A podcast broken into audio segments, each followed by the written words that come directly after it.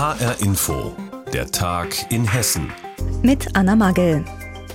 Am Dannenröder Forst gehen die Rodungsarbeiten für den Ausbau der A49 weiter, aber die Umweltaktivisten geben nicht auf. Hunderte Polizisten mussten jetzt die Protestcamps im Herrenwald bei Stadt Allendorf räumen. Einfach ist das für die Beamten nicht gewesen. Fast gleichzeitig haben A49-Gegner sich von einer Brücke an der A3 abgeseilt. Die Folge kilometerlanger Stau und ein Unfall, bei dem ein Mann schwer verletzt worden ist. Über die Hintergründe berichtet Eva Maria Rösler. Paragraph 16 im Heldenwaldschutzgesetz sagt, dass gewisse Gebiete als Rodungsgebiet ausgewiesen sind ist ein Sicherheitsbereich, der darf nicht betreten werden. Rund 200 Polizeibeamte umstellen das Rodungsgebiet im Herrenwald bei Stadt Allendorf im Landkreis Marburg-Biedenkopf. In diesem Waldstück verschanzen sich etwa 40 Umweltaktivisten in ihrem Camp neuerdings, teilweise in schwindelerregenden 15 Metern Höhe, in Hängematten und auf Holzbrücken.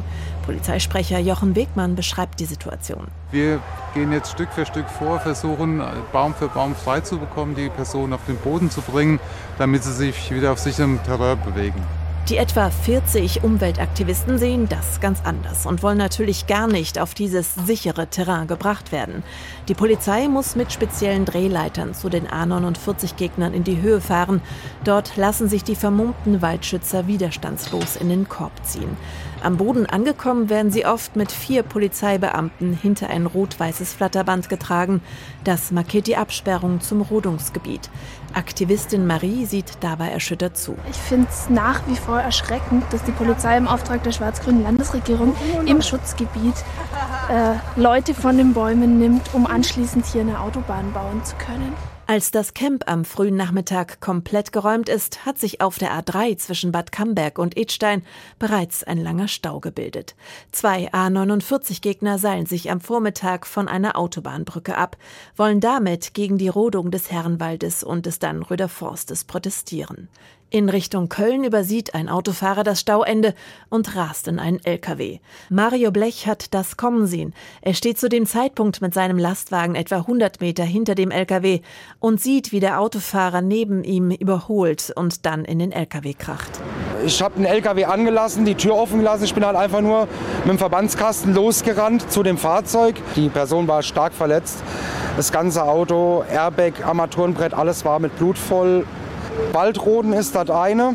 Muss nicht unbedingt sein, meine ich auch. Aber dann die Autobahn zu blockieren, dass es dann zu solchen Unfällen kommt, äh, ist meiner Meinung nach der größte Schwachsinn und gehört auch irgendwo verfolgt. Mittlerweile ist die A3 komplett geräumt, die Blockade aufgehoben, der Stau löst sich langsam auf. Die Baumfellarbeiten haben allerdings gerade erst begonnen. Die Proteste der A49-Gegner im und um den Dannenröder Forst gehen weiter. Die neuesten Ereignisse hat Eva Maria Rösler zusammengefasst. Normalerweise kommen Menschen aus der ganzen Welt zur Frankfurter Buchmesse. Autoren, Verleger und natürlich literaturbegeisterte Besucher strömen auf das Messegelände rund um die Frankfurter Festhalle. Doch dieses Jahr ist alles anders. Die Buchmesse ist jetzt zwar offiziell eröffnet worden, doch wegen Corona gab es die Eröffnungsfeier nur im Internet als Livestream. Vor Ort kein Publikum. Fast das ganze Programm der diesjährigen Buchmesse findet ausschließlich digital statt. Vor Ort Veranstaltungen bleiben da die Ausnahme. Timo Kurt aus der HR Info-Redaktion hat uns verschiedene Stimmen der Messebeteiligten zusammengefasst. Keiner der Beteiligten will es zwar so nennen, aber es ist eine Notlösung, wie die Frankfurter Buchmesse in diesem Corona-Jahr stattfindet. Bis zuletzt gab es bei den Veranstaltern die Hoffnung, dass zumindest teilweise Publikum auf dem Messegelände zugelassen werden kann. Doch die Veranstaltungen finden jetzt fast ausschließlich digital im Netz statt. Trotzdem gibt sich der Direktor der Frankfurter Buchmesse Jürgen Boss optimistisch. Erst hatten wir gehofft, dass die Messe stattfinden kann, tatsächlich physisch. Dann hatten wir daran gearbeitet, Hoffnung zu kreieren, indem wir sagen, ja, selbst wenn die Reiserestriktionen kommen, die jetzt tatsächlich gekommen sind, dann werden wir trotzdem Menschen zusammenbringen können, wie wir das in den vergangenen Jahren auch immer gemacht haben. Nicht physisch, sondern virtuell beziehungsweise in kleinerem Rahmen in Frankfurt. Statt dicht gedrängten Menschenmassen vor den Verlagsständen gibt es ab morgen digitale Veranstaltungen für Bücherfreunde im Internet zu sehen. Viele Verleger bezweifeln, dass diese Form das Publikum annähernd so gut erreichen kann wie ein Messebetrieb vor Ort. Markus Weber ist Kinderbuchverleger. Gleich drei Bücher aus seinem Haus sind für den Deutschen Jugendliteraturpreis nominiert. Eigentlich ein Grund zur Freude, doch auch diese Preisverleihung wird ausschließlich im Netz zu sehen sein. Es werden einfach viele Menschen nicht davon erfahren, weil wenn sie denken alleine, wie viele Handyfotos bei dieser Veranstaltung gemacht werden und dann gleich ins Netz gestellt werden oder auf Instagram oder wo auch immer. All diese Dinge, die fallen aus. Und ich befürchte einfach, dass die Resonanz dieses Preises geringer sein wird, egal wer ihn bekommt. Die Darmstädter Jugendbuchautorin Antje Herden ist mit dem Titel Keine halben Sachen ebenfalls für den Jugendliteraturpreis nominiert. Und auch sie hätte sich gewünscht, dass die Preisverleihung mit Bundesfamilienministerin Giffey am Freitag physisch stattfinden kann. So sehr sie sich jetzt auf eine virtuelle Gala freut, kleine Autoren wie sie haben durch Corona seit Monaten mit finanziellen Problemen zu kämpfen. Mit der digitalen Buchmesse wurden jetzt wieder einige Vorortlesungen abgesagt. Und diese machen besonders für noch unbekanntere Autorinnen und Autoren einen Unterschied. Denn von Buchverkäufen allein könne Antje Herden nur schwer über die Runden kommen. Wir leben ja von den Lesungen, die wir normalerweise übers Jahr verteilt geben. Und die sind, wie gesagt, seit März äh, komplett weggebrochen. Also Megakatastrophe finanzieller Art. Messebauer, kleine Verleger und auch die Autoren. Es gibt viele Gruppen, die an der digitalen Corona-Edition der Frankfurter Buchmesse nur bedingt Freude haben werden. Auch die vermeintlich Größeren der Branche wissen, was in diesem Jahr verloren geht. Der S. Fischer Verlag ist seit Jahren Stammgast auf der Buchmesse und wird auch dieses Jahr digitale Veranstaltungen durchführen. Persönlicher Kontakt sei aber vor allem für das Büchergeschäft unerlässlich, meint Pressesprecher Martin Spieles. Letztendlich, gerade in der Buchbranche, basieren diese Geschäfte, die Vertragsverhandlungen und die Abschlüsse basieren auf Vertrauen. Man muss sich kennen, man muss sich vertrauen. Und bei dieser Vertrauensbildung, die ja wächst über Jahre, spielt die persönliche Begegnung eine ganz große Rolle. Es ist für alle ein Experiment. Auch vor der ARD-Bühne in der Festhalle der Buchmesse ist in diesem Jahr kein Publikum zugelassen. Dafür kommen allerdings hochkarätige Gäste.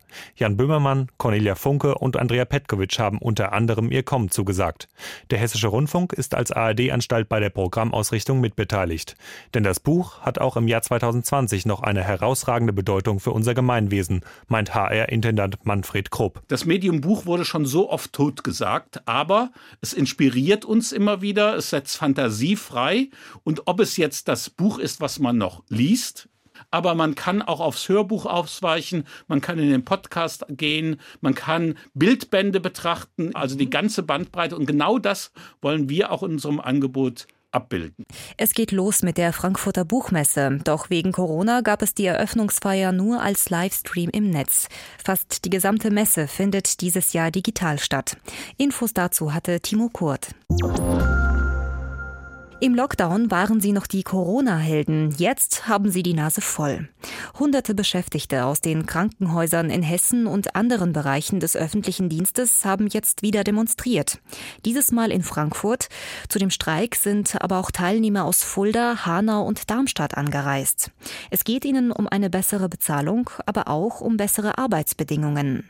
Mehr dazu von HR-Inforeporter Martin Honecker.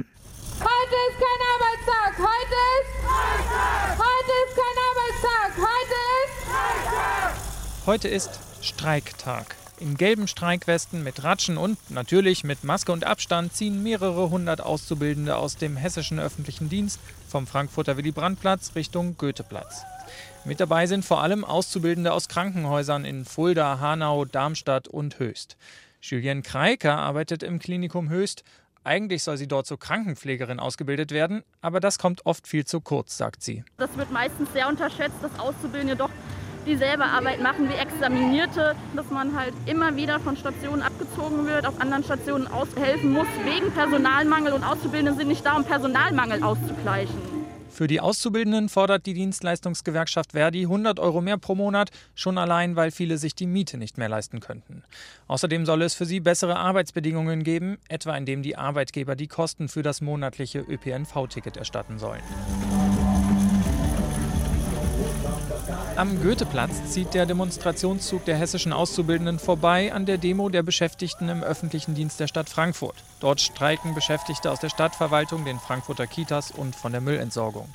Wegen Corona hat Verdi die Demonstrationen in kleinere Gruppen aufgeteilt, um mehr Abstand gewährleisten zu können. Unterstützt werden die Streikenden vom Verdi-Bundesvorsitzenden Frank Wernicke. Dass ausgerechnet jetzt Beschäftigte zum Beispiel in Krankenhäusern und Kitas ihre Arbeit niederlegen, das hätte nicht sein müssen, sagt er. Immer wieder werden wir gefragt, ist das eigentlich der richtige Zeitpunkt, um eine Tarifrunde für den öffentlichen Dienst zu führen? Nein, das ist nicht der richtige Zeitpunkt. Und deshalb haben wir im Juni den Arbeitgebern gesagt, lasst uns diese Tarifrunde nicht in der Zeit der Unsicherheit im Herbst organisieren, sondern lasst uns diese Tarifrunde in die erste Jahreshälfte 2021 verlegen. Und die öffentlichen Arbeitgeber haben das sofort abgelehnt. Und es geht auch nicht voran. In bisher zwei Verhandlungsrunden haben Bund und Kommunen bisher kein Angebot vorgelegt, sagt Verdi. In gut einer Woche soll in Potsdam weiterverhandelt werden. Pflegekräfte in Krankenhäusern und Beschäftigte des öffentlichen Dienstes haben wieder gestreikt. Diesmal gab es eine Protestaktion in Frankfurt. Unser Reporter Martin Honecker war vor Ort. Äpfel fast schon wie im Paradies. Die gibt's in der Rhön. Rund 500 verschiedene Apfelsorten sollen dort wachsen. Kein Wunder also, dass genau da sich eine Apfelinitiative gegründet hat. Und zwar schon vor 25 Jahren. Die hat seither das Ziel, die Streuobstwiesen zu pflegen, die verschiedenen Apfelsorten zu erhalten und aus der paradiesischen Frucht mehr als nur Obstsalat oder Äppler zu machen. Was sich aus Äpfeln alles herstellen lässt und was die Röner Apfelinitiative schon erreicht hat, das hat HR-Inforeporter Carsten Gohlke nachgefragt. Jürgen Krenzer ist Gastronom und Hotelier mit Leidenschaft. Aber noch mehr schlägt sein Herz für den Rhöner Apfel. Denn für ihn ist der Apfel von den Streuobstwiesen der Rhön ein wahrer Goldschatz. Das Besondere ist die Säure, die Zusammensetzung dieses Apfels, die Mineralstoffe, die Phenole, die Flavonide. Antje Schanke ist heute die Geschäftsführerin der Apfelinitiative, die gleich drei Bundesländer miteinander verbindet. Thüringen, Hessen und Bayern. Und sie erinnert sich daran, dass es vor 25 Jahren gar nicht so rosig um die Röner Apfeltradition bestellt war. Überalterung, Zeitmangel, der Streuobstpreis stimmt nicht, die Lieferanten werden immer weniger. Vieles wurde in den vergangenen Jahren seit Bestehen der Initiative bewegt. Nicht immer ging alles glatt und manchmal gab es auch Beulen und böse Schrammen. Wir wollten Dinge etablieren, die waren damals noch undenkbar. Bioäpfel in der Gastronomie, Bioäpfel im Supermarkt, Apfelschaumweine, Apfeldessertweine, ganz verrückte Produkte aus dem Apfel zu machen. Da waren wir ein bisschen früh dran. Sogar ein Apfeltoilettenpapier sollte es geben, aber das hat dann doch keinen Zuspruch gefunden. Ganz anders der Apfelsherry, der gar nicht Sherry heißen darf, weil er nicht aus der spanischen Region Jerez stammt, aber dennoch mindestens genauso gut schmeckt wie ein echter Sherry. Antje Schwantke weiß, es wurde viel erreicht seit der Gründung der Initiative rund um den Rhöner Apfel. Wir können vermitteln. Also wir haben unsere Leute, die wir ansprechen können und wir können da wieder zusammenführen. Und Jürgen Krenzer ergänzt, dass man dennoch auch heute noch erst am Anfang der komplexen Vermarktung des Apfels aus der Rhön steht und dass da noch vieles zu erreichen ist. In der Rhön gibt es 500 verschiedene Apfelsorten. Für den Winzer im Weinbau sind 23 Rebsorten relevant. So, bei 23 Rebsorten bist du schnell am Ende der Fahnenstange angelangt. Bei 500 fängst du jetzt eigentlich erst nach 25 Jahren an, in das Metier einzutauchen. Jetzt hast du Erfahrung gesammelt. Jetzt kannst du endlich mal ähm, was aus einer Goldparmene machen oder aus einem Boskop oder aus einem gelben Edelapfel. Und dann lädt der Anwalt des Apfelsherrys, wie Kränzer oft von Freunden genannt wird, noch auf ein Gläschen seines Kränzer Apfels ein, so die offizielle Bezeichnung des edlen Getränks, das doch dem echten Sherry glatt das Wasser reichen kann. Carsten Gohlke über die Röner Apfelinitiative. Die engagiert sich seit mittlerweile 25 Jahren und dank dieses Netzwerkes werden die vielen Apfelsorten in der Rhön gepflegt und erhalten. Und das war die Sendung Der Tag in Hessen mit Anna Magel. Alles Wichtige aus unserem Bundesland finden Sie wie immer auf hessenschau.de.